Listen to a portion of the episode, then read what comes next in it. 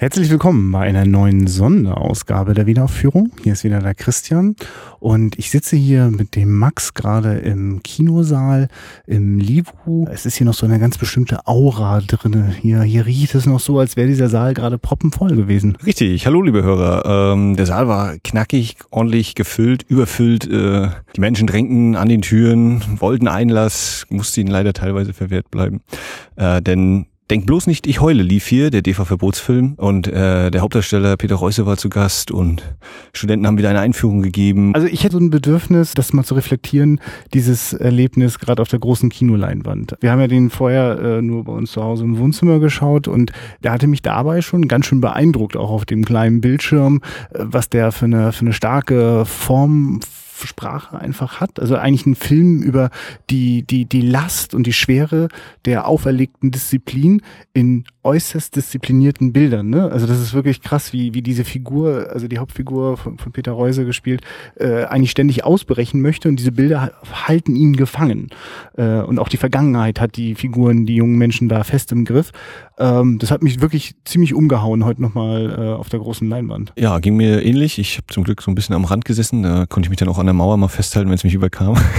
Also mir sind auch wieder Sachen aufgefallen, wo ich dachte, okay, das habe ich so auch gar nicht wahrgenommen gehabt. Ist natürlich, natürlich, doch ein Beispiel habe ich, da sitzt Peter, das ist schon so im zweiten, letzten Drittel des Films, glaube ich. Äh, da sitzt Peter mit seinem Kumpel in der Bar oder in der Kneipe und, und macht den, den äh, Untersetzer, den zerpflückt er so. Da habe ich so gedacht, okay, das ist mir nicht aufgefallen. Das ist jetzt ein banales Detail, aber es war so, naja, irgendwas, irgendwas macht der Schauspieler halt. Er spielt eben damit, dass er dieses Ding da zerlegt und hat, oder wahrscheinlich schon sein dritter oder vierter Untersetzer angesichts des Berges an Schnipseln ja schon liegen. Aber gerade auch eben die Szenen äh, in dieser Gedenkstätte, von der wir ja bei unserer ersten Aufnahme uns als die völligen Unwissenden unserer Geschichte geoutet haben. Ich kenne auch nur ein paar andere äh, Konzentrationslager oder habe die mal besucht im Rahmen Rahmen von Mannschaftsausflügen, Schulbesuche oder ähnlichem. Ähm, die Frage hätte ich vielleicht noch stellen sollen, ob das eigentlich jedem bewusst war tatsächlich. Das hätte mich durchaus interessiert, ob, ob das sofort jeder äh, identifiziert hätte.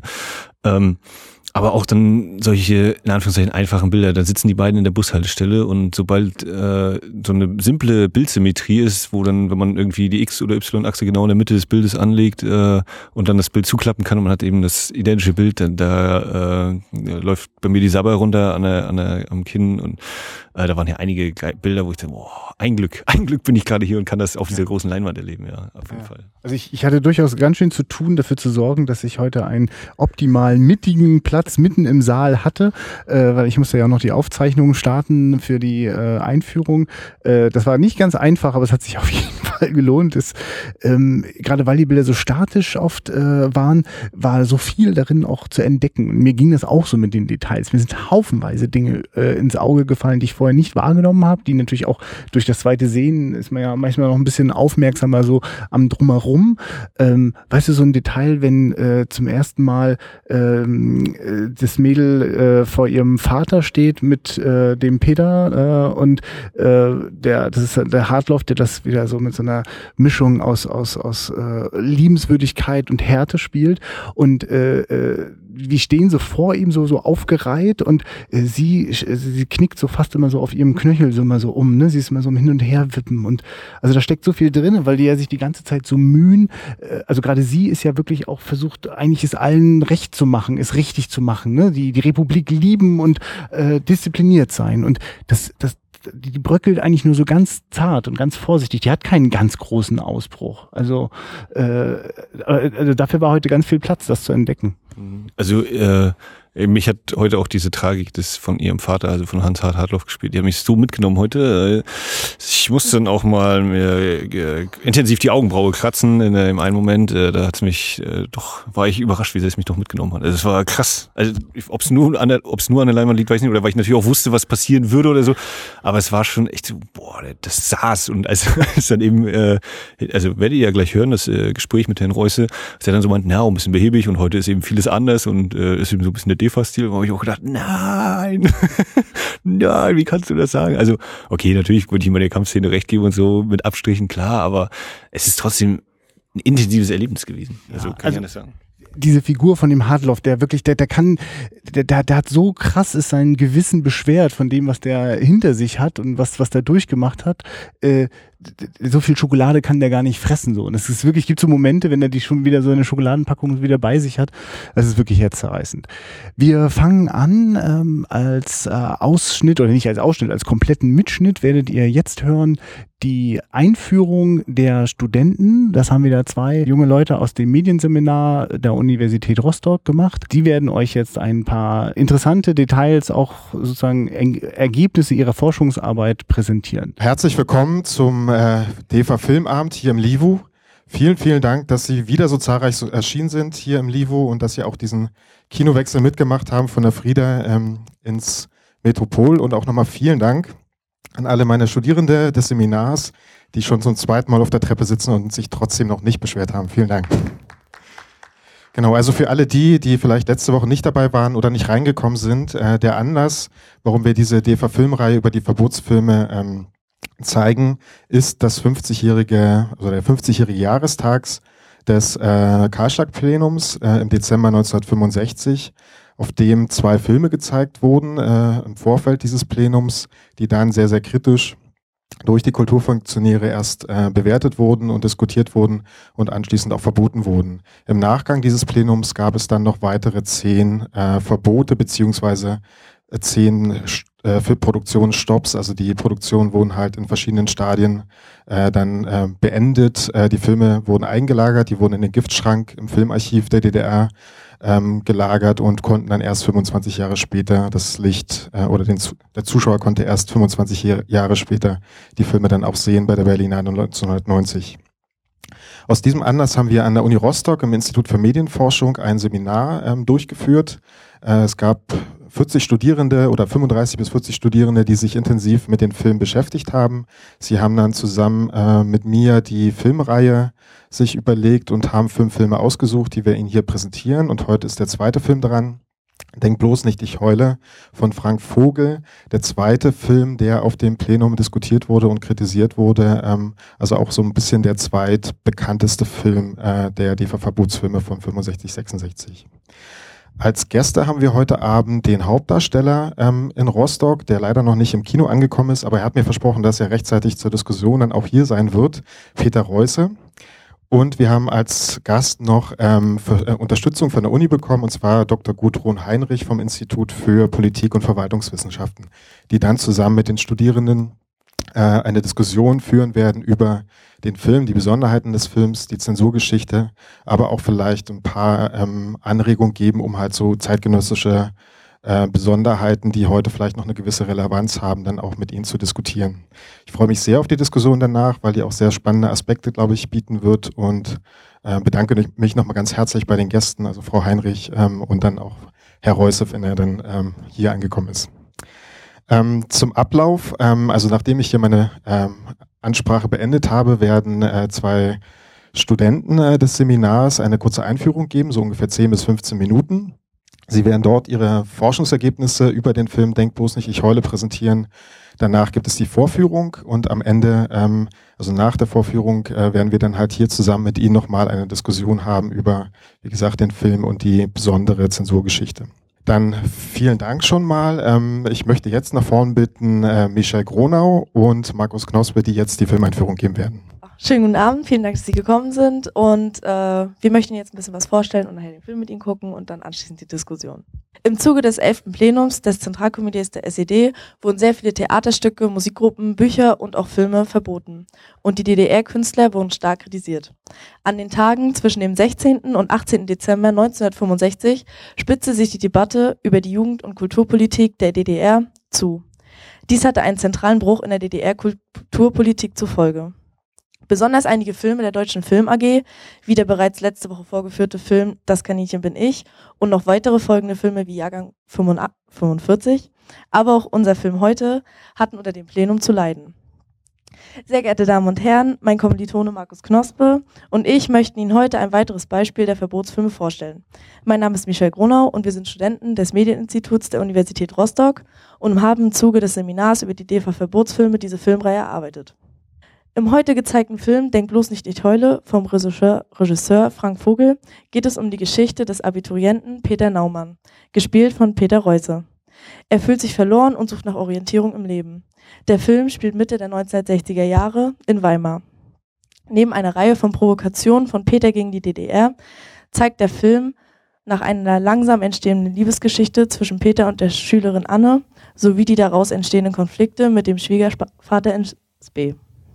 Weitere Themen, die der Film aufgreift, sind Jugend, Liebe, Suche nach Identität, das Ringen der älteren Generation um Verständnis für die Jugend, die Sinnkrise der Jugendlichen sowie die Verbrechen im Nationalsozialismus, worauf wir im weiteren Verlauf noch einmal genauer eingehen wollen. Legen Sie Ihr Augenmerk beim Schauen des Films doch einmal genauer auf die bereits erwähnten Konflikte, wie die starren Normen und Konventionen, die Auseinandersetzungen zwischen Vater und Sohn, die zunehmend eingeschränkte Meinungsfreiheit sowie besonders die Verständigungsschwierigkeiten zwischen Nachkriegsgeborenen und der herrschenden Kriegsgeneration, Nachkriegsgeneration in der DDR. Nicht zu vergessen die Liebesgeschichte zwischen Peter und Anne. Und achten Sie einmal darauf, wie die Liebe zu Anne Peter dabei hilft, sich besser in die Gesellschaft zu integrieren. Der Film spiegelt die Aufbruchstimmung der Jugend sowie der jungen Filmemacher in den frühen 1960er Jahren wider. Er macht die Probleme der Jugend in der sozialistischen DDR zu seinem zentralen Thema. Einige von Ihnen fragen sich sicherlich, in welcher Hinsicht Kritik an dem Film geübt wurde und wie es letztendlich zu dem Verbot kam. An dieser Stelle ist es wichtig zu wissen, dass die Freigabe des Films von vier Testaufführungen abhängig gemacht wurde. Die Hälfte der Teilnehmer dieser Filmvorführung waren Jugendliche. Und fast alle dieser Jugendlichen fühlten sich durch den Film angesprochen und letztendlich verstanden. Viele sprachen von ähnlichen Erfahrungen und Gefühlen, die sie bereits einmal selbst durchlebten. In anschließenden Diskussionen herrschte ein starker Kontrast zwischen den Ansichten der jüngeren und der älteren Generation. Un war unrealistisch konstruiert. Dies sind Stimmen der damaligen herrschenden Generation zu dem Film. Natürlich gab es auch Unverständnis bei den Jugendlichen, die einige Probleme nicht kannten oder sie für viel zu überspitzt hielten. Peters rebellisches Verhalten und sein Unwillen, sich anzupassen, weichten von den Vorstellungen eines sozialistischen Jugendlichen ab. Der Film hätte durchaus großen Anklang bei den Jugendlichen finden können und aus Angst vor nachahmenden Verhalten wurde der Film schließlich verboten. Ein weiterer angeführter Grund von Seiten der Partei war das Generationsproblem, das viel zu überzogen dargestellt bzw. gar nicht vorhanden sei. Ich lebe hier schon immer und hier ist Sozialismus, warum bin ich keiner? fragt Peter an einer Stelle des Films und distanziert sich somit klar von der Parteilinie. Diese Stimmung kam auch in einigen Diskussionen auf. Die Jugendlichen haben den Krieg nicht miterlebt. Sie verstehen den Anspruch des DDR-Staates nicht, sich fast nur über den Antifaschismus zu definieren. Warum soll nicht auch über solche Dinge und Leute gesprochen werden? Vieles davon ist doch bei uns genauso, fragten sich viele Schüler. Vielleicht fallen Ihnen im Film noch mehr Szenen und Zitate auf, die das damalige Verbot des Films veranlasst haben könnten. Vielleicht fallen Ihnen aber auch ein paar Merkmale an Ton, Filmmusik, Kamera und Schnitt auf, die zur damaligen Zeit besonders waren. Zum Beispiel die effektvoll eingesetzte, selten anklingende Jazz- und Beatmusik oder die Monologe der Hauptfiguren in einzelnen Szenen. Auch die Kameraarbeit und Montage des Films überzeugen. Wenige Schnitte und viele halbnahe Kam Kameraeinstellungen kennzeichnen den Film. Die Geschichte und die Darsteller füllen immer das Bild. Repräsentativ hierfür ist beispielsweise die Szene im ehemaligen Konzentrationslager Buchenwald. Die heutige Mahn- und Gedenkstätte in unmittelbarer Nähe von Weimar war eines der größten Konzentrationslager auf deutschem Boden zur Zeit des Zweiten Weltkrieges. Die Zahl der Todesopfer wird auf etwa 56.000 geschätzt. Vielleicht wurde gerade deswegen von Funktionären und weiteren Personen angeprangert, dass Anne und Peter über das Gelände spazieren, über Geschichte und ihre Liebe sprechen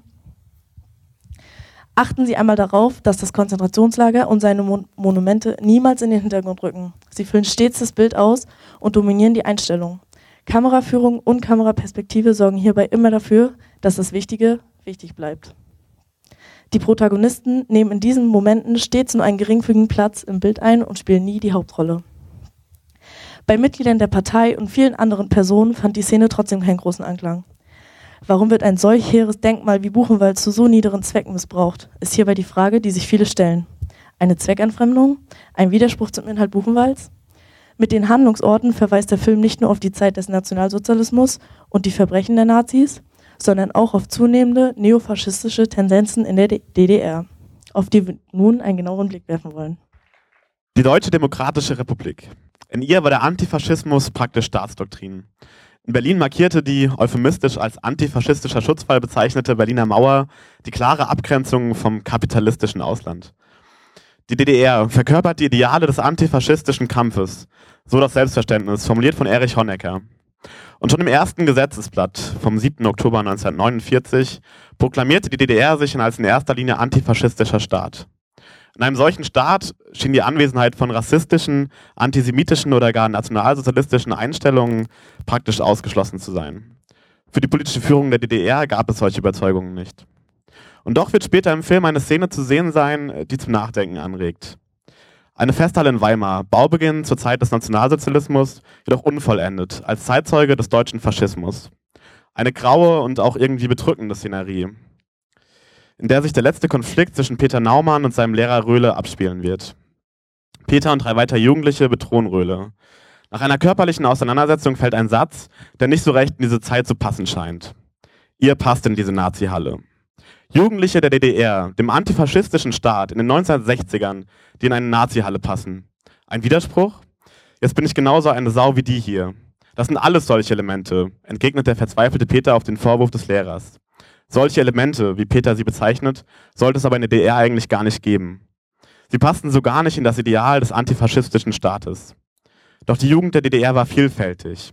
Und nicht immer schien die Vorstellung der Jugendlichen auch mit denen des Staates zu, zu harmonisieren. Mit der FDJ erschuf man eine Massenorganisation, die dennoch bei weitem nicht alle Jugendlichen erreichte. Umso mehr jedoch vom propagierten Ideal des sozialistischen Jugendlichen abgewichen wurde, desto mehr folgte staatliche Repression. Doch auch die staatliche Repression konnte nicht alle Meinungen und Einstellungen normieren. Und so muss davon ausgegangen werden, dass rassistische, antisemitische und auch neofaschistische Denkmuster und Einstellungen während der gesamten DDR-Zeit bestanden und vorhanden waren. Und so gab es sie natürlich auch unter den Jugendlichen der DDR. Auch während einer Diskussion über den Film in Demmin am 27. März 1965 polarisierte die Szene in der Festhalle. Die Prügelei durch die Halbstarken ist nicht bezeichnend für unsere Jugend. In Demmin kennen wir solche Probleme nicht, so eine der Äußerungen. Dass es dieses Problem in der DDR dennoch gab, zeigte sich spätestens Mitte der 80er Jahre. Im Oktober 1987 stürmten 30 organisierte Neonazis ein Punkrock-Konzert in der Berliner Zionskirche. Vertraut man Schätzungen der Amadeo Antonio Stiftung, so waren gegen Ende der 80er Jahre 5000 militante Neonazis sowie weitere 10.000 Sympathisantinnen und Sympathisanten in der DDR aktiv. Dass es solche Probleme nicht gab, wie die zuvor zitierte Äußerung aus dem Min zu verstehen gibt, ist auch schon zu einem deutlich früheren Zeitpunkt zu widerlegen. Untersuchungen im Bezirk Dresden aus dem Jahr 1966 und damit ungefähr um die Zeit der Entstehung des Films herum ähm, nennen 50 Schülerinnen und Schüler aus 32 Schulen die an der Verbreitung neonazistischer Losungen und Symbolen beteiligt gewesen sein sollen. Die Schulen fanden sich unter anderem in Dresden-Ost, Pirna, Görlitz und einem Ort, der, übrigens in einem ganz ähnlichen Kontext, aus dem medialen Gedächtnis des Jahres 2015 kaum wegzudenken ist, Freital. Mit der Thematisierung möglicher neofaschistischer Tendenzen in der DDR und innerhalb der Jugend der DDR eröffnet sich also eine weitere Möglichkeit, warum der Film, den wir nun gleich zeigen wollen, verboten wurde. Beachten Sie aber auch die anderen Szenen und Konfliktpunkte, die Ihnen Michel zu Beginn unserer kurzen Filmanführung vorgestellt hat. Beachten Sie den Generationskonflikt zwischen Peter Naumann und seiner Umwelt, sein rebellisches Verhalten, das mit dem Drang zur Individualität so gar nicht in die sozialistischen Ideale passen will. Und nicht zuletzt die letzte Sequenz aus dem Konzentrationslager Buchenwald, die, zur Mitte des Films hin, einigen Raum einnehmen. Vielleicht sind sie aber auch nur hier, um sich gemütlich und entspannt einen Film anzugucken, den sie damals vielleicht hätte gern, hätten gerne sehen wollen, aber nicht sehen konnten. Auch dabei natürlich viel Spaß und gute Unterhaltung. Bevor es jetzt gleich Film abheißt, will ich noch einmal kurz an unsere Gäste erinnern, mit denen wir nach dem Film ein kurzes Gespräch führen möchten. Zum einen schon, wie wir erwähnt, Frau Heinrich vom Institut für Politik und Verwaltungswissenschaften der Uni Rostock, die uns eine wissenschaftliche Perspektive auf die Entwicklung des Rechtsradikalismus ähm, in der DDR bieten möchte und auch bieten kann. Und zum anderen Herr Reuse, der gerade auch mit seinem roten ähm, Wohnmobil, wie ich gehört habe, auf dem Weg nach Rostock ist ähm, den Sie gleich als Darsteller Peter Naumanns auf der Leinwand live erleben dürfen, sozusagen. Die Taz nannte übrigens einmal den James Dean des Ostens. Also achten Sie darauf. So, das war die Einführung. Ähm, wie gewohnt äh, ausführlich, äh, aber ich finde doch mit dem einen oder anderen interessanten Input. Ich persönlich wäre ja jetzt so der Typ, ganz so viele Details von dem äh, Film vorher schon zu wissen, ist nicht ganz ohne. Ich glaube, es saßen schon eine Menge Leute hier im Saal, die den Film heute zum ersten Mal gesehen haben, oder? Ja, auf jeden Fall. Also man muss einmal sagen, ne, das sind Studenten im dritten Semester, glaube ich, Bachelorstudenten, die sind um die 20 Jahre alt äh, und sie stehen sozusagen vielleicht mit zum ersten Mal auf, gerade vor so einer Bühne, wo über 150 Leute da sind und denen zuhören und äh, da dann noch trotzdem so relativ ruhig zu bleiben oder irgendwie eine Lockerheit zu finden, äh, das, da gehört ganz viel dazu, finde ich. Ich weiß ja selbst bei der Schatzkiste, wie das so ist, wenn man sich da vorne hinstellt und dann fällt einem plötzlich mal was nicht ein oder so. Äh, also selbst wenn es vielleicht auch manchmal ein bisschen trocken dann rüberkommt, so ist es manchmal bei wissenschaftlichen Sachen, äh, habe ich immer großen Respekt davor. Also auch schon hatte ich auch schon letzte Woche und das wird den anderen Studenten auch nicht anders gehen, äh, sich da eben hinzustellen und das trotzdem eben äh, vorzutragen und auch so, dass man nicht da sitzt und denkt, nur los, komm, startet den Film und es ist ihnen auf jeden Fall gelungen. Ähm, also unterstütze ich auch ganz klar. Und für mich ist das ja auch wirklich eine tolle Begegnung der Generationen hier, weil es zieht ja einfach dadurch auch äh, junge Leute mit rein. Das sind wahrscheinlich Freunde, Bekannte, sie selbst, äh, die dann auch den Film hier nochmal auf der großen Leinwand sehen können. Ähm, dann denke ich, ist es jetzt soweit, dass wir schön ausführlich reinhören und äh, ihr könnt euch das gerne komplett anhören. Äh, wir werden auch so ein paar Kapitel zu den einzelnen Fragen machen, falls ihr da weiterspringen wollt. Ähm, jetzt äh, Peter Reuser im Interview nach dem Film und wir haben aber auch noch einen weiteren Gast. Max, kannst du mir da gerade mal helfen, wer heute noch zusätzlich dabei war? Ja, soweit ich das mitbekommen habe, ich war auch überrascht. Äh, Frau Dr. Gudrun Heinrich, ähm, ja, Politikwissenschaftlerin, würde ich behaupten. Also war mein Eindruck und äh, hat eben sozusagen das Thema Rassismus, Rechtsextremismus, ähm, was es eventuell für Forschungserkenntnisse gibt, Richtung in, in der Zeit der DDR gibt. Sie hat ja, sagt ja auch nachher selber gleich, äh, sie ist nicht aus der DDR, von daher hat sie eben auch den Blick von außen auch nur. Äh, genau, die war äh, das war nicht unbedingt direkt angekündigt gewesen, es war eben so, glaube ich, eine relativ kurzfristige Sache. Äh, ja, also freut euch jetzt auf das Filmgespräch nach der Vorführung und äh, bleibt bitte bis zum Schluss dran, weil Max hat eine großartige Abschlussfrage gestellt mit einer tollen Reaktion von Peter Reuser. Also viel Spaß dabei. Ja, Herr Reusse, es freut mich, Sie heute äh, begrüßen zu dürfen. Mehr als 50 Jahre nachdem Sie Peter Naumann gespielt haben in Denk bloß nicht, ich heule. Und ähm, wir haben als erste Frage, war Ihnen die Tragweite, die der Film haben würde, einschließlich des Verbots bewusst, als Sie ihn Mitte 20 gedreht haben? Also erst einmal schönen guten Abend. Ich freue mich sehr, äh, dass Sie Interesse haben an äh, unserem Film, äh, wobei ich sagen muss, ich hätte mir das Interesse ein paar Jahre früher gewünscht. Das hat nicht so richtig geklappt umso schöner, dass wir heute hier sitzen und uns ein bisschen über den Film unterhalten. Die Frage. Äh, natürlich war das zu dem damaligen Zeitpunkt überhaupt nicht zu ahnen. Es gab nicht eine Sekunde irgendein Bedenken oder eine Überlegung vorsichtig, äh, das könnte schiefgehen mit dem Film. Überhaupt nicht. Wir sind, haben aus volle Pulle gearbeitet und haben den Film fertig gemacht und hatten das Gefühl, da was ähm, hingekriegt zu haben, was Interesse finden könnte. Und das war auch schon alles. Und so war die eigentliche Reaktion, die offizielle Reaktion, die Ihnen ja weitgehend bekannt ist, dass die Filme dann äh, von einem Jahr lang äh, die Produktionen alle verboten wurden auf martialische Weise. Ich habe zum Beispiel nie etwas darüber erfahren.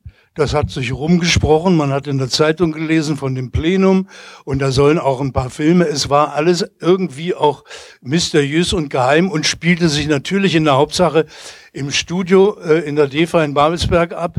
Ich war ja am Theater. Ich hatte mit der DEFA immer nur filmmäßig zu tun, partiell und dann äh, ging ich weg. Ich habe das irgendwann viel später erfahren, äh, äh, dass es äh, nicht geklappt hat und habe es natürlich nicht verstanden, weil es keiner richtig verstanden hat. Äh, ich muss dazu sagen, äh, nach der Mauer gab es eine eine Phase in der Kultur, eine relative Stabilisierung und man wurde sogar angesprochen, macht mal was, traut euch mal was. Nein, es gibt keine Tabus, macht, macht. Wir wollen wirklich das Publikum erreichen. Ihr habt alle Möglichkeiten und so wurde geschaffen. Und als die Filme fertig waren, war die Stabilität der äh, Deutschen Demokratischen Republik offensichtlich nicht mehr ganz so äh, sicher und man hat sich also auf die Kultur gestürzt und da äh, den Kahlschlag vollführt. Wie gesagt, auf Ihre Frage, äh, im Moment, es waren, äh, das ist alles peu à peu à peu bis zum Teil erst heute, da ich jetzt mit dem Film ein bisschen unterwegs bin und auch mit Kollegen darüber sprechen kann, erfahre ich eigentlich auch ähm, bestimmte Dinge jetzt erst. Also es gab auch nicht irgendwie während des Films schon mal Momente, wo Sie dachten, dass einige Szenen vielleicht äh, Aufsehen erregen könnten oder ähnliches, so Nein. während sie das gedreht haben. Ich sag ja, das gab überhaupt keine und die äh, Kollegen von, äh, vom DEFA-Studio, die äh, dort arbeiteten, waren ja sehr trainiert im geschickten Umgehen von gewissen heiklen Punkten und mit viel Fantasie und, und, und äh, Ideen, das zu kaschieren, das konnten die schon ganz gut. Aber wie gesagt, es gab einen Aufruf geradezu, nein, macht mal richtig volle Pulle. Und so waren die ganzen Arbeiten waren sehr ähm, unbeschwert und und kreativ und haben Spaß gemacht, weil eben nicht immer irgendwie ein Dramaturg kam und sagt, wir müssen da. Es war eine gute, gute, gute Stimmung. Also wenn Sie gerade schon davon gesprochen haben, von den Dreharbeiten, ähm, wie war es unter Frank Vogel quasi zu arbeiten, beziehungsweise gab es irgendwie, hat diese, dieser Film Ihre Karriere geprägt, beziehungsweise ja, Ihre schauspielerische Karriere? Äh, die Frage erübrigt sich, der Film ist ja nie gelaufen, also so doll geprägt hat er mich nicht. Äh, mehr im Frust, ja, da hat er mich geprägt. Äh, aber ähm, ja, ich war ja ein Student. Ich hatte gerade meine Schauspielschule, also Filmhochschule in Babelsberg beendet und hatte meinen ersten Film, Die Abenteuer des Werner Holt gemacht. Waren so die ersten äh, Erlebnisse und erste Erleben des Films und äh, großes Interesse war natürlich sowieso vorhanden. Und äh, so war natürlich diese, diese Aufgabe plötzlich, ähm, das war mir schon klar, äh, das war für mich eigentlich, jetzt geht's los. Jetzt wirst du die ganze Szene aufmischen und äh, freudigen Erwartens habe ich mich da reinbegeben und äh, hatte leider eben natürlich, wie ich es schon erklärt habe, äh, deswegen die Frage erübrigt sich äh, kein Feedback. Es wurde ein stummes Feedback. Wir hatten vor dem Film so eine kleine Filmeinführung noch. Ähm, da waren sie noch unterwegs und wir haben auf eine Szene noch hingewiesen in dieser Ruine in Weimar. Da fällt dann der Satz von, von dem Lehrer Röhle, ihr passt in diese Nazi-Halle. Ähm, und wir haben uns so ein bisschen gefragt und hoffen, dass Sie die Frage vielleicht auch ein bisschen beantworten können, ob mit diesem Satz und auch mit dieser Szene auch schon ein bisschen der Film eigentlich die Intention hatte zu sagen, pass mal auf, es gibt in der DDR auch schon zu der Zeit 1965 eine gewisse neonazistische Tendenz. War das, war das die Aussage, die der Film treffen wollte? Äh, das ist natürlich eine sehr naheliegende Frage, aber ähm, ich muss jetzt aus meiner ganz persönlichen, es ist sehr schade, dass die Autoren nicht hier sein können, die das nun geschrieben haben und so. Schauspieler ist letztlich immer das letzte Glied in der Kette und hat die ganzen Wege nicht, ist nicht mitgegangen und äh, kann insofern immer nur begrenzt über das Werk an sich, ähm, über die Arbeit an sich reden. Ähm, ich muss aus meinem ganz persönlichen Erleben sagen, dass ich dieses Thema in meinem Umfeld, in meiner äh, Schulzeit, Grundschule, Oberschule, Filmhochschule, Studium, war das Thema äh, Nationalsozialismus, Faschismus, Hitler äh, war ein absolutes ähm, ähm, äh, Antithema, das war, gab es überhaupt kein äh, dran rumdeuteln und ich habe keine Erfahrung oder Erlebnisse, dass da irgendwo etwas aufkam oder aufkommen konnte, was diese Zeit in Frage stellte. Die Bewertung, die wir gelernt hatten, ich sage, es war sogar eine so unerträgliche Geschichte, dass wir als Schüler und Studenten dieses Thema Faschismus und oh Gott, ja, es war eine furchtbare, das war schon, das war der Kanon der Ausbildung. Das war wirklich eine ganz von oben organisierte Sache. Das muss in je, und ich muss Ihnen ehrlich sagen, ich bin bis zur Wende immer der Meinung gewesen, dass zumindest dieses Thema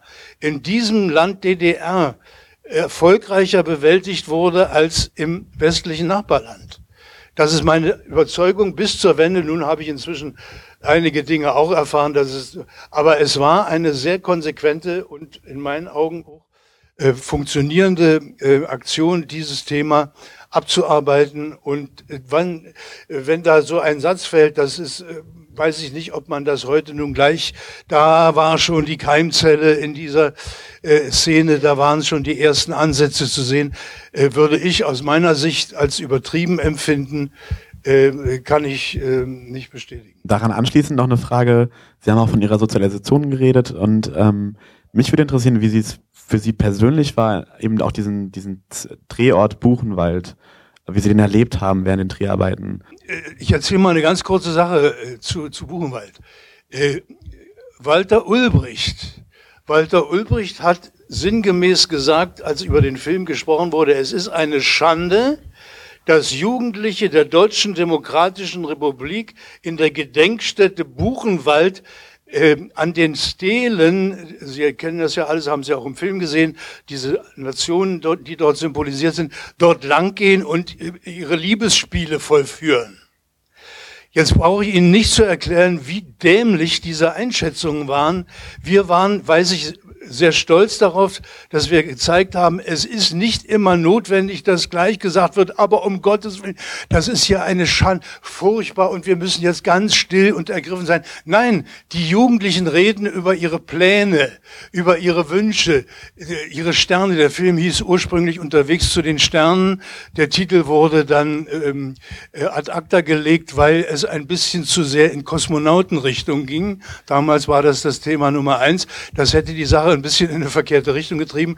Und da hat äh, Kollege Manfred Krug, der den Film irgendwann mal da oder Rohschnitte ähm, Muster gesehen hat im Studio und das Problem sich anhörte, dass nach einem Titel gesucht wird, sagte der, na, der sagt doch da zum Schluss irgendwas, denkt bloß nicht, Nicole, nimmt doch das als Titel. Und so geht das manchmal, so einfach und schlicht zwischen Tür und Angel. Und ich finde es ja auch einen schönen Titel irgendwie. Da hat ja was. Ähm, äh, so ist das entstanden. Und, und diese, diese ähm, Einschätzung macht mich heute noch so grell wütend, äh, wie man so eine wirklich schöne, schlichte, einfache Szene, die finde ich sehr eindrucksvoll ist und, und gut tut, äh, so dämlich ähm, einschätzen kann und bewerten und das mit als einen Grund für äh, ein Verbot zu nehmen. Äh, Katastrophe, oder?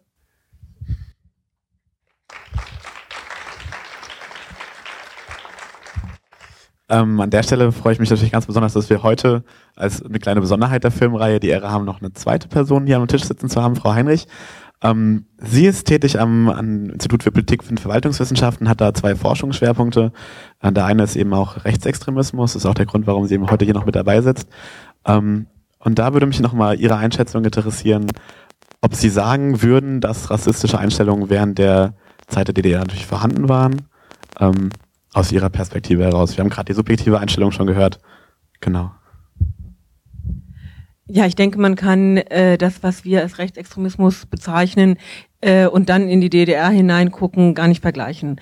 Ähm, meine Einschätzung, ich bin nicht Zeitzeugin, ich habe nicht in der DDR, ich bin nicht in der DDR aufgewachsen, ich glaube, das ist auch wichtig nochmal zu reflektieren, ist aber, dass wir dieser äh, Gründungsmythos der DDR als antifaschistischer Staat, dass das einfach äh, ein Symbol war, an dem sich die Jugendlichen, ich glaube, das zeigt der Film auch sehr deutlich, an dem sich die Jugendlichen abarbeiten mussten.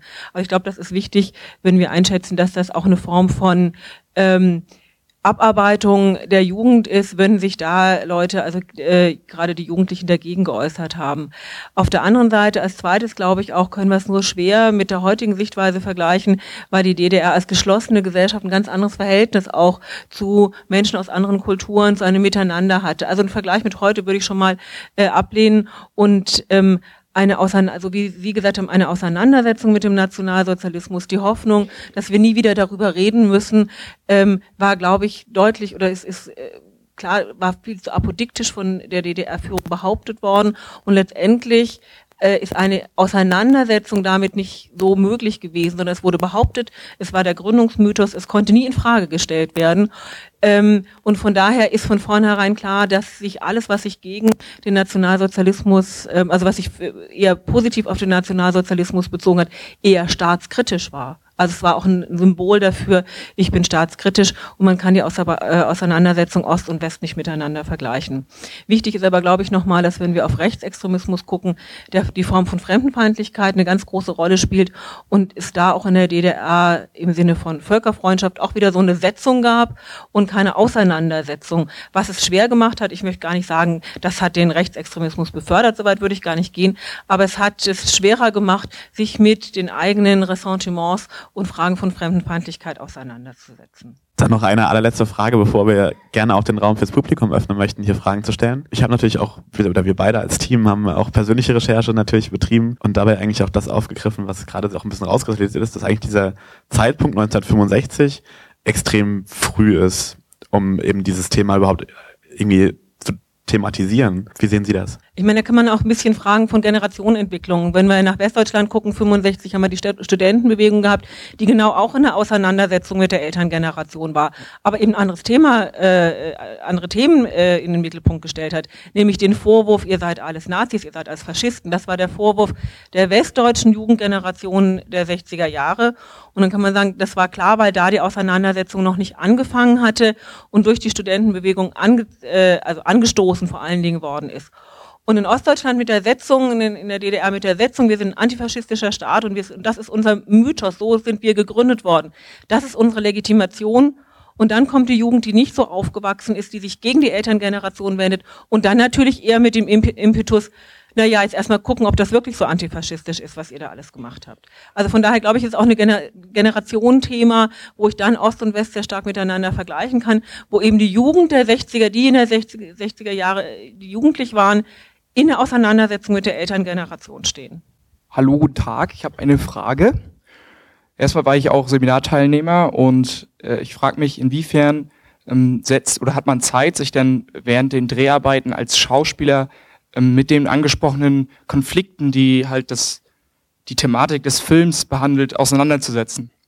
Findet das statt? Also fängt man selber auch an, das zu reflektieren und darüber nachzudenken, über Generationenkonflikte oder wird das komplett ausgeblendet? Äh, ich muss aber äh, sagen, das ist in dem Fall äh, so nah beieinander gewesen. Ich habe es vorhin, glaube ich, schon angedeutet. Natürlich äh, war das nicht eine Welt, die man dann als Schauspieler sich erstmal erobern muss und sich erstmal erarbeiten muss, reinfinden muss. Es ist kein historischer Stoff, wo man es äh, Literatur lesen muss oder äh, Kostümkunde. Es war ein, ein Stoff, der äh, mir sehr nah war, der, äh, der, der, wo ich mich eigentlich da nicht groß mit auseinanderzusetzen hatte. Äh, ich habe das äh, eigentlich für mich äh, war mein, mein Film, kann ich nur sagen. Und da wurde nicht gegrübelt und da wurde nicht diskutiert. Das war sehr erfrischend. Ähm, der Herr Vogel äh, war auch ein paar Tage älter als ich und machte das immer sehr onkelhaft mit dem kleinen Studenten. Äh, das war nicht so die Basis, wo man ähm, hochkarätige Diskussionen führt. Ähm, der sagte, mach mal das so und mach mal das so. Und dann habe ich so gemacht, wie ich es für richtig hielt. Und das wurde dann auch irgendwie akzeptiert. Und wir war, waren eigentlich ein, ein ganz gutes Team. Aber dass ich jetzt sage, während des Drehens habe ich abends in meinem Hotel tiefgründig nachgedacht, wie das und warum und wieso und ob ich das überhaupt, ob ich mich davon distanziere, ob ich das zeigen muss, dass ich zu der Rolle Distanz. Nein, das war, ich habe es gelesen und ich habe es übernommen und vereinnahmt, inhaliert und dann wieder den Rauch ausgestoßen. Ja, mich würde interessieren, ob ihr es für Sie Nachteile gegeben hat, nachdem Sie in dieser Rolle gespielt haben, ja eigentlich, wie Sie auch schon sagten, das letzte Glied in der Kette waren. Also Ihre schauspielerische Karriere wurde keineswegs dadurch beeinträchtigt, oder? Äh, doch, ich habe es ich habe vorhin ein Interview gegeben, da habe ich auch schon alles erzählt. Jetzt weiß ich nicht, wenn ich mich wiederhole. Es gab eine virtuelle schwarze Liste und da waren die Protagonisten der verbotenen Filme äh, aufgeführt und da war, wurde dem Studio, was ja in einer unheimlich ungünstigen Situation war, also tief am Boden und alles machte und ja auch im Vorhinein, wenn Sie die verbotenen Filme ein bisschen weiter verfolgen, da sind auch einige Filme, die sind ein bisschen, also mit Vorsicht zu genießen und da wurde aber schon im Vorhinein, Vorgehorsam wurde schon gesagt, na, da ist so ein, lieber weg, lieber weg, damit es nicht wieder losgeht. Und da wurde dann äh, äh, schon vorzeitig äh, die Produktion äh, unmöglich gemacht. Und was meine Person betrifft, natürlich, ich war im Theater, ich hatte mit dem mit der DEFA nichts zu tun. Die Regisseure wurden zum Teil entlassen. Frank Bayer hat dann irgendwie mit Schwierigkeiten das überhaupt ins Fernsehen geschafft, um seine Brötchen zu verdienen. Da ging es wirklich ans Eingemachte. Da kann ich überhaupt nicht mitreden. Wir Schauspieler schwirrten wieder in andere Arbeiten und hatten unser Auskommen. Aber die eigentlichen DEFA ähm, Angestellten, da gab es richtig, ich muss jetzt hier so ein bisschen äh, große Klappe haben, weil leider äh, die viele Leute nicht mehr sich äußern können zu diesem Thema. Ich kann es auch nur bedingt, aber so viel weiß ich, dass die Strafmaßnahmen rigoros waren und äh, ich lange Zeit keine Rolle beim Film kriegte. Und ähm, äh, der Regisseur Ralf Kirsten hat dann mit großer Mühe äh, mich dann mal wieder für einen Film ähm, durchgesetzt. Äh, das hat er mir beim Drehen erzählt, dass das also eine schwierige Geschichte war und äh, man sich da sehr gesperrt hatte. Also es hatte natürlich Folgen, aber keine existenziellen in meinem Fall. Hat denn jemand vor dem 11. Plenum es gewagt, Ihnen für Ihre schauspielerische Leistung zu gratulieren oder Sie dafür zu loben, was Sie da geleistet hatten? Oder ist das unter den Tisch gefallen? Kann ich mich nicht erinnern. Ich habe noch eine Frage zur Einleitung. In der Einleitung wurde gesagt, dass äh, gerade das Ende vom Film mehrfach umgeändert wurde und nochmal neu gedreht werden musste. Können Sie dazu nochmal was sagen, wie Sie das erlebt haben oder welche Gründe da vorlagen? Wollte man ein schönes Happy End oder hat es politische Gründe gehabt oder was? Mal ein kleines Statement dazu. Also das waren schon die ersten Aktionen, aber vom Studio. Äh, da wurde gesagt, also ähm, äh, es ist ein bisschen zu negativ. Denk bloß nicht, ich heule, war der Schluss. Und da wurden wir nach Wochen wieder in diese Gaststätte alle zusammengetrommelt und wieder unsere Kostüme angezogen und wieder dieses komische Programm absolviert und alle mussten antreten und dann nochmal so tun, als wenn es gerade eben war. Und dann wurde nochmal gesagt, ich heul noch lange nicht, glaube ich. Das ist dann wohl der, der Schluss. Also das war auch ein Marginalie, war damals auch allen irgendwie lächerlich dafür, diesen Riesenaufwand.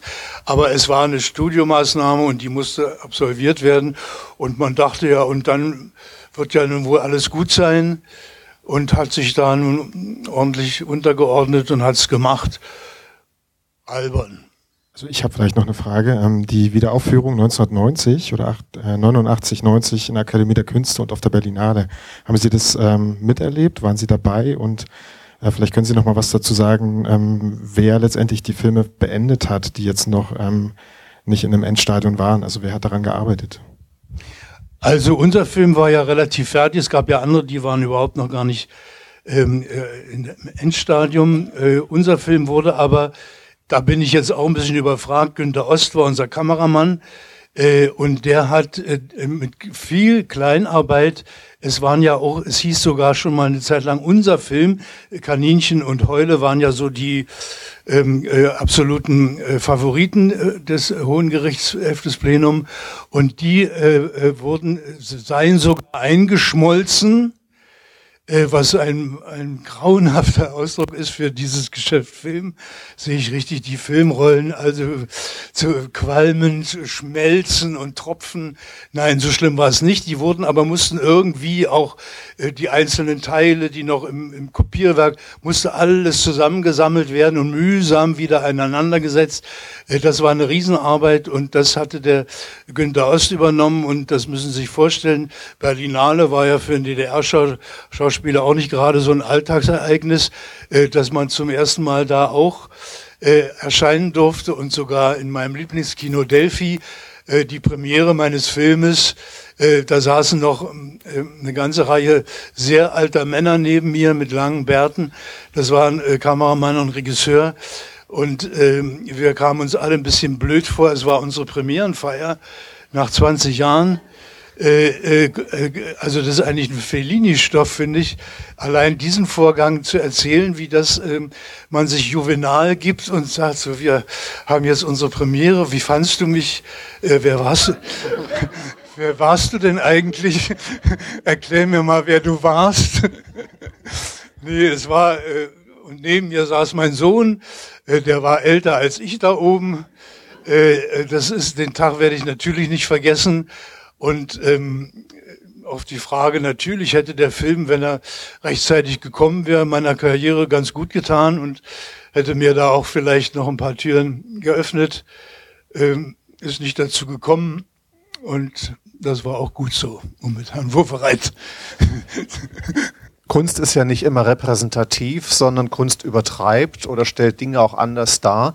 Und ich wollte fragen, ob sich die gesellschaftliche Wirklichkeit in der DDR aus der Sicht von jungen Leuten so ähnlich präsentiert hat wie diesem Film oder war das auch in irgendeiner Weise stilisiert, übertrieben oder anders dargestellt, als es damals von jungen Leuten gefühlt worden ist? Ähm, muss ich Sie wieder enttäuschen? Ich, äh, ich, ich würde, würde sagen, also aus meiner Sicht äh, ist der Film mir zu sanft geraten. ich persönlich hätte natürlich da wesentlich mehr Härte und auch nicht nur aus meinem jetzigen Blickwinkel, das ist ja keine Kunst. Heute hat sich ja die Filmsprache sehr geändert und die, die Technik ist eine andere und die Schnitte sind anders und ich weiß auch nicht, wie es Ihnen gegangen ist. Man müht sich auch zeitweise durch unsere äh, Schwarz-Weiß-DEFA-Filme mitunter etwas ähm, äh, geht das da ein bisschen behäbig ähm, zu, um es vorsichtig zu formulieren. Ich äh, war auch immer am, am Bohren und am Vorsichtigen, wie gesagt, Student. Ähm, äh, ich war nicht so in der Position, wo ich sagen konnte, jetzt wie meine Krug oder so, die dann sagten, los, komm, machen wir so und fertig. Äh, aber ich war ähm, zeitweise doch ein bisschen von dem Lesen des Stoffs und dem Machen des Stoffs da war für mich doch ein bisschen, doch zeitweise ziemlich Distanz. Und da ist also, was Übertreibung betrifft, äh, ganz sicher kein Thema. Äh, diese Schlägerei ist ja auch ähm, recht diszipliniert abgelaufen. ich hatte zwar ein Kostüm, eine Jacke, die war vollkommen mit Watte ausgestopft für die, gegen die furchtbaren Schläge meiner Kollegen war gar nicht notwendig, die waren auch alle so höflich. Äh, also das hat man bei anderen Filmen schon krasser gesehen und hätte, ich hatte gedacht, diese Szene, die muss man wirklich bis auf die letzte Spitze treiben, um da wirklich äh, das berühmte ähm, äh, äh, Rückenkraut da, dass da also das auch was mit einem als Zuschauer vorgeht, äh, das hat meiner Meinung nach nicht erreicht. Es blieb so in dem ordentlichen, biederen DEFA-Rhythmus. Äh, ich bin in der DDR aufgewachsen und äh, stand so ein bisschen auf der anderen Seite. Ich habe mir durch politische Frechheiten schon in der achten Klasse äh, den Übergang äh, zur Oberschule verdorben. Und wenn ich den Film in der DDR-Zeit gesehen hätte, wäre ich natürlich begeistert gewesen. Also ich hätte den schon ziemlich deftig gefunden. Ich hätte mich natürlich auch gefreut, wenn er noch deftiger ausgefallen wäre.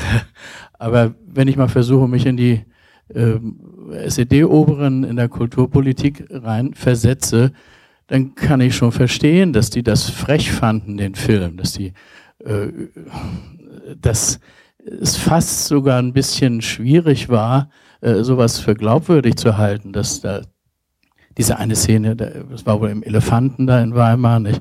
Äh, wenn das in der Realität passiert worden wäre, da, ich glaube, da wäre die Fopo sehr schnell da gewesen. Nicht? Aber ja, ja, nee, nee, die anderen Herren auch. Ne? Äh, insofern äh, kann ich schon verstehen, dass das ziemlich deftig war, dass es verboten worden ist. Das zeigt aber, äh, dieser Film äh, kann ruhig mit Übertreibungen arbeiten, denn er will ja nicht platt realistisch sein, er will ja eine bestimmte Botschaft, äh, will ja eine Message äh, ganz klar rüberbringen. Nicht? Und dafür war natürlich die Humorlosigkeit in der DDR bei den Politikern völlig ungeeignet. Das konnte nur schief gehen. Äh, was ich aber eigentlich noch mal fragen wollte, weniger Sie als Schauspieler, sondern äh, Frau Dr. Heinrich, wissen Sie etwas darüber? Ich habe in der Einladung mit großem Interesse gehört, dass in der DDR Filme so eine Art Testaufführung erlebten, sogar vier Stück, wenn ich sie richtig verstanden habe. Und äh, das ist natürlich auch schon ein Politikum. Wen lädt man da ein? Nicht? Sie haben gesagt, 50 Prozent Jugendliche. Und wenn die das, wie Sie gesagt haben, ganz interessant fanden und sich da wiedererkannt haben, dann sind das ja schon Konterrevolutionäre, die, die diesen Film gut fanden. Nicht? Also wenn ich Stasi-Offizier wäre, hätte ich die alle sofort vorgeladen, diese Jugendlichen. Nicht? Erstens, meine Frage, war das immer so, dass bei brisanten Filmen solche Tests gemacht worden sind? Äh, wer hat die ausgesucht? Das kann ja eigentlich nur die Partei gewesen sein. Nicht? Wie war das? Wissen Sie etwas aus der Forschung darüber? Äh, also konkret äh, Heule betreffend, denk bloß nicht Heule betreffend, gab es Testvorführungen, richtig, im Bereich Potsdam, also um Babelsberg rum, in Schulen. Und äh, äh, das war aber nicht so was Außergewöhnliches. Ich weiß von, von meinen Filmen, die ich so, das war üblich und das ist ja auch nichts Schlechtes, dass man sich als etwas abgehobene Filmtruppe sagt, haben wir überhaupt was zu sagen? Wir gucken mal ganz schlicht in Schulen äh, und Jugendlichen, die da nicht irgendwie hingescheucht wurden oder irgendwie jetzt äh, offiziell was, ein Statement, einfach impulsiv, was kommt da an? Das war üblich und war äh, bei Heule hat es, glaube ich, dann auch ein paar äh, Bedenken gegeben. Vielleicht war das in der Richtung, äh, dass die das vielleicht alle ganz gut fanden, dass da auch schon mal einer sagte, naja, das ist vielleicht in dem Fall nicht nur gut, wenn sie es gut fanden, äh, aber das ist nichts Besonderes und hat nichts mit dem mit der Brisanz des Stoffs zu tun. Das war Usus, soweit ich das. Ich kann das ganz kurz nochmal offenlegen. Wir haben also ein Protokoll vorliegen gehabt, ähm, unter anderem immer aus dieser Filmvorführung aus dem Minen. Ähm, aus dem Protokoll nehmen wir, dass irgendwie, da war die Zusammensetzung etwas anders, waren weniger SchülerInnen da, mehr Parteifunktionäre, die auch zu Anfang das Wort natürlich ergriffen haben, davor geprescht sind und den Film verteufelt haben. Und erst in der Pause hat man dann auch eben die Schüler motiviert, die sollen doch auch mal was sagen. Und da kam eben dann die Meinung auf, so wir finden das eigentlich ganz gut, was da, was uns da gerade gezeigt wurde. Ähm, genau, so ist das abgelaufen. Ähm, ich möchte Ihnen ein ganz kleines bisschen widersprechen mit dem behäbig, äh, oder vielleicht habe ich Sie auch nicht ganz richtig verstanden. Ich habe den Film vor ein paar Wochen zum ersten Mal gesehen und bin total froh, dass ich ihn jetzt auch hier im Kino sehen konnte und finde, da sind äh, wunderbare Bilder drin und ähm, ich bin Jahrgang 88, habe also noch nicht ganz so viele DEFA-Filme gesehen, aber ich finde, ich habe jetzt neulich meine ersten Goiko Mitic-Filme so mal richtig gesehen und ähm, äh, das war tödlicher Irrtum und äh, welchen haben wir noch geguckt? Die Söhne der großen Bären. Und ähm, im Vergleich dazu ist dieser Film äh, sowohl, finde ich, inszenatorisch wie auch erzählerisch eine, eine, Offenbarung. Und äh, was hier zum Beispiel ganz viel so, wenn auf der Straße gedreht wird, solche Dinge, die äh, finde ich einfach wunderbar. Ich überlege jetzt noch, wie ich zu einer Frage komme, dass Sie vielleicht auch noch was sagen können. Äh, ähm, ja, wir haben jetzt 50 Jahre äh, Plenum und wir haben aber auch 70 Jahre DEFA. Sie sind ja jetzt, glaube ich, vor kurzem auch in Merseburg gewesen. Ähm, wie ist das? Sie hatten gesagt, Sie haben kein Feedback ja damals bekommen, logischerweise, weil Verbot. Äh, wie ist das jetzt so, wenn Sie in Anführungszeichen so ein bisschen rumreisen und Filme mit Ihnen auf der Leinwand nochmal erleben können und das Publikum dazu? Gibt es da dann Rückmeldungen? Es gab ja auch diese Äußerung in der Taz, Sie waren der James Dean dann, auch wenn das leider zu spät erkannt worden ist wahrscheinlich. Äh, wie, wie kommt das vielleicht bei Ihnen noch an oder wie gehen Sie damit um? Also der, mit dem James Dean, da äh, widerspreche ich nicht energisch.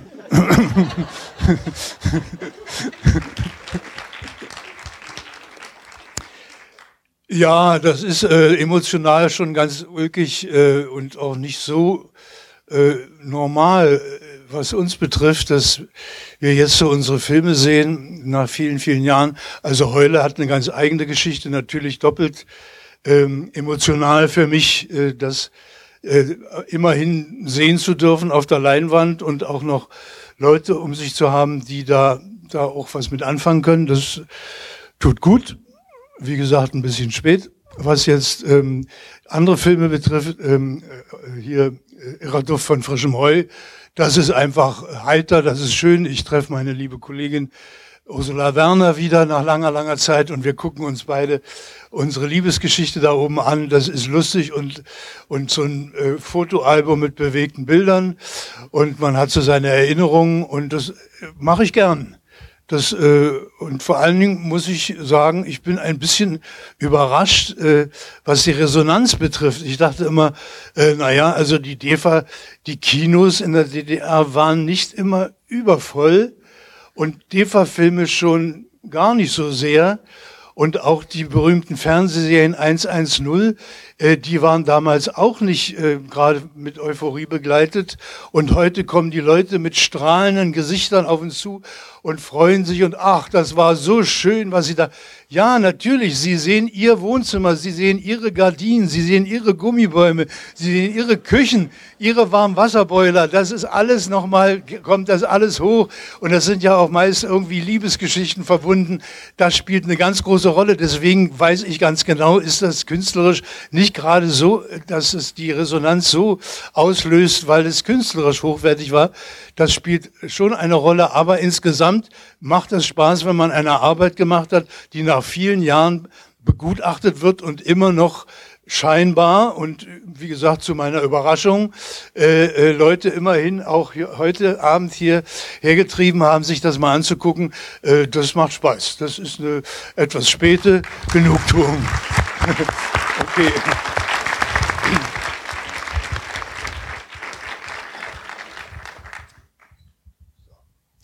Das ist doch vielleicht ein schönes Schlusswort äh, für die Veranstaltung heute, falls ihr nicht noch Fragen habt. Gut, dann nochmal vielen, vielen, vielen Dank äh, für die Gäste, Frau Heinrich und Herr Reusser. Vielen Dank, dass Sie hier sind und dass Sie uns äh, in dem Gespräch zur Verfügung standen. Und vielen, vielen Dank an die beiden Studenten, Michel Gronau und Markus Knospe, dass Sie die tolle Einführung und diese Diskussion gemacht haben. Das waren die Mitschnitte von dieser Veranstaltung. Ich weise einmal darauf hin, dass es davon tatsächlich auch einen Videomitschnitt gibt und es gibt von der Videoaufführung ja tatsächlich einen YouTube-Kanal. Und ja, wir sind, wir werden immer besser. Und äh, das könnt ihr euch dort äh, nach Herzenslust reinziehen, falls ihr mal sehen wollt, wie cool dieser Peter Reuse auch äh, wirklich heute, 50 Jahre später noch drauf ist. Ne? Ja, genau, mit Hut und Brille. Äh, da, ist, da hat sich der Saal gleich nochmal ein bisschen abgekühlt. So cool war das ja. nee, war, war ein sehr äh, interessant. Es ist immer, ne, so eine Persönlichkeit dann mal in echt zu erleben, da, da gehört auch was dazu. Aber auch kurz überlege, ob ich ihn noch an einem Foto frage. Ein oder zwei Unterschriften hat er noch gegeben, habe ich gesehen, Paulogramme. Es ist schon geil. Ich meine, dieser Saal war proppenvoll. Äh, wie viele passen hier rein? Äh, 160 und ich glaube, es wurden auch noch mal 15 oder so mussten auch nochmal dann die Heimreiser wieder antreten. Ja, die hat's, die haben es dann leider nicht mehr reingeschafft. Ich, ich finde, ihr habt ein großartiges Luxusproblem. Mehr Leute wollen eure geilen Sachen hier sehen. Äh, ich freue mich, dass wir das hier so ein bisschen begleiten können. Und aus, aus meiner Sicht, erstmal geht das hier eh noch weiter. Also wir sind ja quasi noch nicht mal bei Halbzeit. Äh, und ähm, ich hoffe, dass das noch viele, viele weitere Sachen nach sich zieht. Soweit für heute. Ja. Und und nächste Woche steht dann Spur der Steine auf dem Programm. Oder beziehungsweise jetzt geht's für mich los mit Erstsichtung. Christian äh, hat diese Erstsichtung schon hinter sich. Christian hat die vor allem teilweise auch im Kino schon hinter sich. Äh, oder vielleicht sogar mehrfach gesehen, Spur der Steine vielleicht sogar. Ja, da nickt er ganz Ja, ja, also äh, Spur der Steine kenne ich tatsächlich schon richtig gut. Aber nichtsdestotrotz, ich freue mich total, das mit dir zu entdecken. Ich finde ehrlich gesagt auch mit, mit minimalsten Abstrichen in meiner kleinen Nerdigkeit äh, und Pixel-Pika-Mäßigkeit ähm, sind die digitalen Kopien, die wir hier von der DEFA-Stiftung haben, äh, auch beeindruckend und machen auch wirklich Freude. Ist wirklich nochmal ein Kinoerlebnis jenseits der DVD, ganz klar.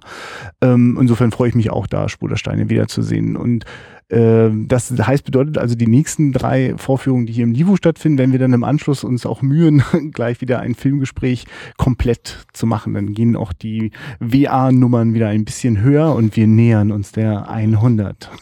Das wird ein ganz besonderer DEFA-Film. mal gucken. Oder wir starten nochmal irgendeine Umfrage. Wolltest du eigentlich machen, ne? Was ist da los? nee, da, da geht auch noch was. Das ist ja noch ein bisschen Zeit, ist ja noch, wollen wir noch ein bisschen Luft lassen. Aber genau, ihr könnt euch auf jeden Fall schon darauf freuen, dass wir zur 100. Ausgabe wieder von euch wissen, wollen, äh, was das wohl für ein Film sein könnte, den wir da besprechen.